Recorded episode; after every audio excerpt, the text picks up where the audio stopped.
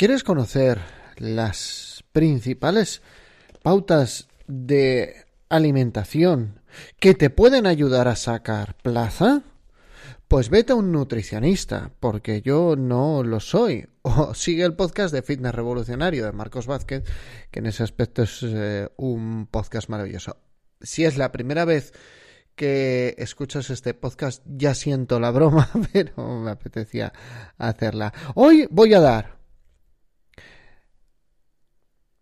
Mejor que voy a dar, porque luego haciendo el guion ha salido la cosa diferente. Hoy voy a hablar de dieta, pero hoy voy a dar una recomendación. Otro día daré otras dos recomendaciones, pero hoy voy a dar una recomendación y te voy a explicar por qué cada vez que estudies no tienes que premiarte con un trozo de chocolate, que eso no es bueno ni para tu figura ni para el estudio. Así que sin más, vamos a empezar. Esto es Preparación de Oposiciones de Sanidad, el podcast de EC Oposiciones. Episodio 214. Prevenir el estrés, primer pilar. Alimentación, primera parte. Muy buenos días a todos, bienvenidos un día más, un episodio más a Preparación de Oposiciones de Sanidad, el podcast donde encontrarás consejos de todo tipo, consejos que te ayudarán a lidiar con el estrés, consejos que te ayudarán a encontrar una forma más saludable de alimentarte para estudiar mejor, consejos para dormir mejor, consejos para organizar tu tiempo libre, tu tiempo de estudio, tu temario y en fin, todas aquellas cosas que no son un temario de oposiciones, pero que creo que te pueden ayudar a conseguir tu plaza. Este podcast no está pensado para ninguna categoría profesional en concreto. Ya te quieres preparar una oposición de celador, una oposición de fisioterapeuta o una oposición de médico, espero que aquí encuentres consejos y herramientas útiles. Aprovecho para saludar a los opositores sanitarios y también a aquellos que no se están preparando una oposición sanitaria, pero que aquí encuentran algún consejo de utilidad. Y como siempre, mi nombre es José Ángel Gutiérrez, soy enfermero y hoy me habéis permitido hacer una pequeña broma, bueno, realmente dos, porque el título es horrible. Lo modificaré para la entrada del blog. Pero la realidad es que el episodio de hoy va dirigido a esa serie de episodios que buscan como fin disminuir el estrés. Vamos a ver, no el episodio, sino lo que cuento. Y uno de los pilares es el manejo de la alimentación adecuado, la alimentación más adecuada. Y el problema que me he encontrado es que cuando he empezado a hacer el guion, pues me he ido un poco de tema. Era necesario irse de tema. Por lo tanto, en vez de dedicar un programa de 10 minutos a mejorar nuestros hábitos alimenticios para que nosotros podamos estudiar o que vosotros podéis estudiar con mucho menos estrés, pues me he dado cuenta de que había un tema que era imprescindible tocar. Realmente, cuando acabéis de escuchar este episodio y el siguiente, que no va a ser el, de mañana, el siguiente episodio de, alimentación, em, os vais a llevar tres claves, tres claves fundamentales. La primera clave es la comida no paga nada. La segunda clave es, por favor, come natural, comida real, como lo suelen llamar ahora, pero intenta comer los menos procesados y azúcares posibles. Y la tercera, cada cuerpo es un mundo. Escúchate y experimenta. Pero todo esto hay que explicarlo, hay que explicarlo porque siempre, aparte de resumir estas tres normas, estas tres reglas que yo sigo, que mm, me guían a mí, y por supuesto aquí no os voy a hablar como os hablaría un nutricionista, sino que os voy a hablar como una persona que aplica estos consejos en su día a día. ¿Cómo vamos a aplicar esto en nuestro día a día? Perdón, ha habido un pequeño corte y continúo. Entonces, no, no, yo no os puedo responder. A ver, os puedo responder, pero, pero es que no soy la persona. Sí, sinceramente, no soy la persona que os puede responder qué desayuno, qué como, qué meriendo, qué ceno. Os lo dije al principio del episodio, hay expertos en nutrición. Mm, yo os voy a hablar de qué aspectos recomendaría reflexionar. No creo que haya habido en la historia un momento como este. Un momento en el que haya más información sobre comida, sobre nutrición, sobre hábitos alimenticios y más obesidad. Donde el conocimiento cada vez sea más accesible y hay más enfermedades relacionadas con malos hábitos alimenticios. es alucinante. Yo como profesional sanitario, pero creo que cualquiera de vosotros, pero como profesional sanitario ahora en 2020 puedo acceder en cuestión de minutos a, mm, no sé, mm, miles de artículos de nutrición, artículos científicos con buena metodología, mm, publicados en revistas especializadas científicas, no en salud y bienestar, que me lo acabo de inventar, sino estamos hablando de revistas de alto impacto científico como enfermero puedo acceder a ellas a través de bibliotecas virtuales sin pagar un euro desde mi casa, descargarme los artículos, estudiarlos virtualmente.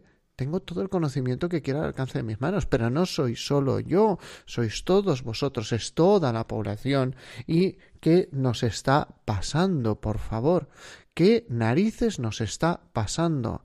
Hay blogs nutricionistas dando sesiones eh, gratuitas en directo, un montón de vídeos en YouTube donde un montón de gente te habla y yo Reconozco que no es la práctica habitual mm, de, de, contenidos que yo consumo, pero las pocas veces que he entrado en YouTube a ver contenidos relacionados con nutrición, científicamente no suelen contar nada aberrante. Es decir, la mayor parte de la gente lo puede contar de una forma o de otra, montar el vídeo con más colores, con menos colores, pero al final científicamente están contando las, las cosas tal y como son. Tienen cierta evidencia científica, no es que haya vídeos de una persona que cuelgue la dieta del puerro y que lleve 16 años comiendo porros hervidos y que sea lo que recomienda, pues eso no existe. A ver, a ver, está, pero no acaba teniendo difusión. Tenemos, vuelvo a repetir, mucha información al alcance de nuestra mano. No tengo ni idea, pero sí que creo algo. Sí que creo que, que yo, que cualquiera de vosotros, somos dueños de nuestra vida. y gracias a Dios también de nuestro cuerpo. A ver, que eso ha quedado un poco mal. Es, el gracias a Dios no es un gracias a Dios religioso, que nadie se sienta ofendido por eso, sino un menos mal que al menos somos dueños de nuestro cuerpo. Y aquí es donde quiero introducir la peculiaridad del episodio de hoy. Hoy quiero hablar del modelo mental que yo denomino del desequilibrio.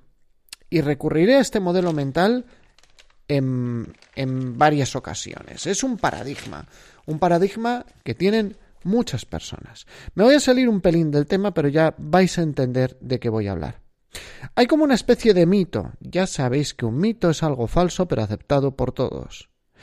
Este mito dice, si te esfuerzas demasiado, te descompensas y acabas mal. Me explico. Si hiciese dieta, ejercicio, estudiase una oposición, me esforzase en mi trabajo y tuviese paciencia con mi familia, alguno estaría pensando, seguro que por algún lado revientas. De hecho, algunos estaríais pensando, bueno, esto probablemente acabes descuartizando insectos y pequeños mamíferos, como dicen en las series de los perfiles de, de los psicópatas. ¿Y por qué vas a torturar pequeños animales? Pues claro, para compensar. Y aunque os lo he llevado al extremo para provocaros la risa y daros cuenta de que este pensamiento existe, es una creencia que la tiene muchísima gente. Es la creencia de que uno no puede ser bueno en todo. Uno no puede ser bueno con todos. A ver, lo segundo tal vez sea mm, poco interesante, ¿no? Porque no todo el mundo merece que sea bueno y si tú estás valorando tu vida en función de que bien a todo el mundo, vas a sufrir mucho y no lo vas a conseguir. Pero creo que, que, que más o menos explico lo que quiero decir. Si esto fuera cierto, habría gente muy virtuosa que estaría, yo que sé, serían genocidas en otros aspectos de su vida. Y eso no tiene ningún sentido. Y entonces ahí viene ese paradigma, que es la bomba mental que os quiero trasladar hoy. Y la bomba mental es la, la siguiente, la creencia que tenemos que derribar hoy es, si me sacrifico, tengo que recompensarme, entre paréntesis, con azúcar, alcohol, grasas, porque si no, voy a estar desequilibrado y descompensado. ¿Mm?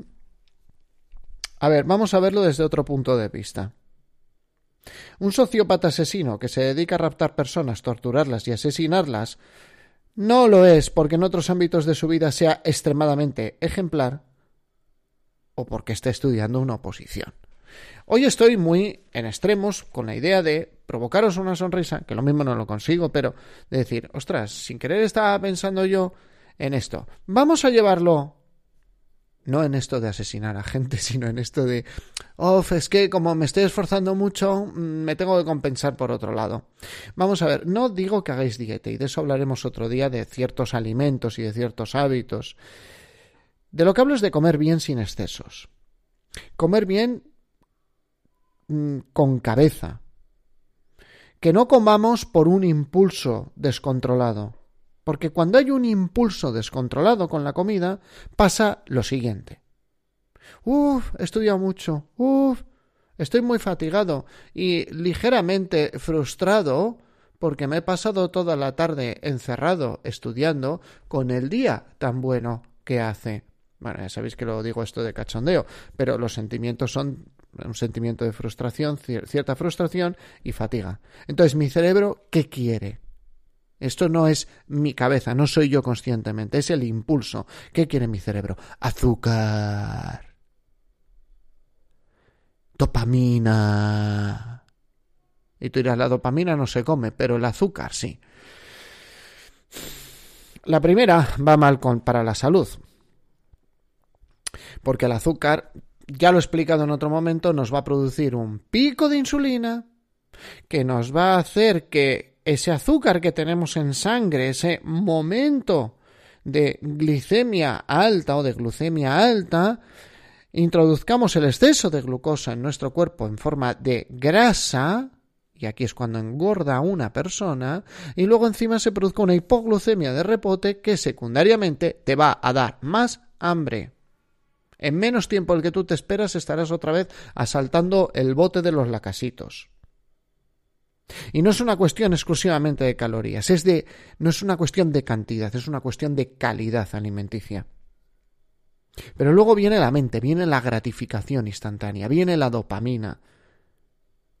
Y el problema es que primero viene el cuerpo con el azúcar, luego viene la mente con la dopamina y luego viene la perpetuidad con el hábito. Queridos opositores, el hábito de que, bueno, como me estoy sacrificando mucho, yo cada vez que estudio, luego me cojo no una onza, es que eso es poco para el nivel de sacrificio que estoy haciendo. Me cojo una fila de chocolate. Que no está mal que lo hagamos. ¿Vale? ¿El problema cuál es? Que si estudio genero el hábito de si estudio me toca chocolate. Si no hay chocolate me vale helado, me valen cookies, me valen oreos. ¿sabes? O sea, oreo, oreo está hecho, está muy buenas las oreo. ¿eh? Yo hace, no sé, meses tal vez que no como una oreo, ¿no? Y las compro puntualmente en mi casa. Oreo yo creo que está hecho con una mezcla entre heroína y nicotina comestible y eh, eh, mm, la parte de la grasa que obstruye las coronarias mm, del diablo. Porque, por favor, o sea, no hay cosa más malsana, más rica y más adictiva en este mundo. No te puedes comer solo una, te tienes que comer todo el paquete. O sea, la fábrica de, de, de, Oreo mm, debe estar empedrada con las lápidas de los infartos agudos de miocardio que ha provocado. Pero fuera de, de ese cachondeo, al final lo que hacemos es un pequeño círculo antivirtuoso. Cuando generas un hábito de este tipo, va a llegar un momento en los círculos antivirtuosos, que hay varios, ocurre una cosa, que al final la conducta que tú te gratificas tiende a desaparecer. Esto también lo analizaré en un futuro porque no lo he encontrado en descrito, esto lo describo yo. Me explico. Si estudio, me sacrifico. Si me sacrifico, me como el paquete de galletas Oreo, dopamina. Mañana estudio, me espera el paquete de galletas Oreo. Si esto no lo controlas, llegará un momento en el que me tomaré el paquete de galletas Oreo para estudiar. O sea, me voy a dar yo el empuje y luego estudio. Y llegará un momento en el que me tomaré el paquete de galletas Oreo y no estudiaré. Y mi cerebro pensará más o menos por la gratificación de la dopamina el cerebro dirá, tío, mando el premio, así que ya estudió. Y llega un momento en el que dejas de estudiar y solo te comes el paquete de galletas Oreo. Esto lo llamo yo el círculo antivirtuoso. ¿Mm? Y eso es un problema, y eso es uno de los problemas que relacionan el estrés, la comida y el estudio de las oposiciones. Al final iba a hablar de más cosas, y ya hablaré de ellas en otros episodios, pero hoy solo quiero daros un mensaje. El primero, bueno, voy a dar varios, pero todos relacionados con la misma cosa. El primero, claro que sí, claro que es posible que tú puedas eh, estudiar una posición y no tener que inflarte a mm, comida poco saludable perfectamente. Lo cual no quiere decir que la abandones, lo cual no quiere decir, tampoco yo soy un extremista, ¿eh? de esto hablaré en otro podcast de alimentación y estrés y hablaré de los hábitos alimenticios, pero yo os introduzco, yo eh, ni soy vegano, ni soy vegetariano, ni, ni soy, soy mm, como comida normal con unas pautas que considero saludables y razonables. Y no porque las considere yo, sino porque es lo que mm, se considera científicamente saludable y razonable. ¿Que podía los viernes no hacer la, la, la noche de la pizza con mis hijas? Podría que en vez de hacer la noche de la pizza mm, podría yo ir a coger, comprar una harina especial de garbanzo que se cultiva con unos garbanzos que están a más de 100 kilómetros de la central nuclear, mm, yo que sé, con un tomate que ha cosechado un señor que, que lleva 20 años sin tomar antibióticos, el señor, no los tomates, porque no viven tanto, y yo estrujarlo con la fuerza de mis propias manos para que no haya restos de metales de la batidora, pues también. Pero el tiempo que me llevaría a hacer esa pizza prefiero dedicarlo en echarle unas risas con mis hijas y si eso grabar un podcast. No sé si me explico. Mm, sin llevarlo todo esto a extremos y, ya os digo, la noche de la pizza y hay días que hacemos cata de quesos y habitualmente el queso a mí no me sienta bien, eso os lo contaré en otro episodio, pero puntualmente puedo comer un poco de queso. No tengo nada raro, ¿eh? simplemente que no me sienta demasiado bien porque el intestino mío se hace mayor como el resto de mi cuerpo. Entonces, por favor, ya hablaremos de todo eso en la comida, pero solo quiero dejaros un mensaje. No va encadenado, tenéis que romper el círculo de como estoy estudiando, me mal alimento, porque tengo que compensar. Porque si tuviéramos razón, los deportistas de élite de todo el mundo eh, que viven vidas ejemplares, que hacen deporte, que estudian, que comen sano, pues, pues yo qué sé, no estarían inventando, por otro lado, para compensar em, gases de destrucción masiva para matar a millones de personas pues es gente que puede vivir y son como nosotros y como os he dicho muchas veces. Ellos consiguen, otras personas consiguen unos resultados estupendos y espectaculares aplicando sistemáticamente cosas que hace todo el mundo de una forma determinada y con una repetición determinada. Si hoy puedo romper con este podcast el binomio de estudio chocolate, estudio helado, claro que sí que puedes tomar chocolate, claro que sí que puedes tomar helado. Tómatelo una vez a la semana, no hace falta más. Secundariamente todo eso ya lo veremos en otro episodio y con esto me voy despidiendo. No solo no empeora tu salud, los niveles de estrés bajan, o sea, está comprobado, que era por lo que hablábamos de todo esto, está comprobado que una alimentación saludable, sin oscilaciones de los niveles de glucosa, con alimentos que no estén excesivamente procesados, conllevan, junto con otras medidas, no solo a tener una percepción de bienestar físico mayor, sino a disminuir niveles de estrés, que es para lo que hemos venido hoy. Así que nada, menos mal que solo os iba a dar una de las claves de las tres y aún así llevamos 20 minutos. Muchísimas gracias por vuestra atención y recordad, si queréis contactar conmigo, me encontráis en josegel.ec-medio o posiciones.com. Siempre respondo, tardaré más o menos. Hay temporadas que tarda una locura, perdonadme, hay mucho que hacer. Pero respondo siempre. Recordad que tenéis cursos de oposiciones en www.ec-medioposiciones.com. Sanitarias, si estamos opositando para, para, oposiciones de educación, pues ya sabéis, eh, preparador de oposiciones Edufis, ahí tenéis a Diego, que es otro podcast maravilloso y que él es un tío estupendo. Y bueno, otro podcast maravilloso, como si yo pensase que este fuera maravilloso. Este es normal, del montón. Gracias por estar ahí, porque si no, sería un enfermero hablando solo delante de un ordenador. Nos escuchamos en el siguiente episodio.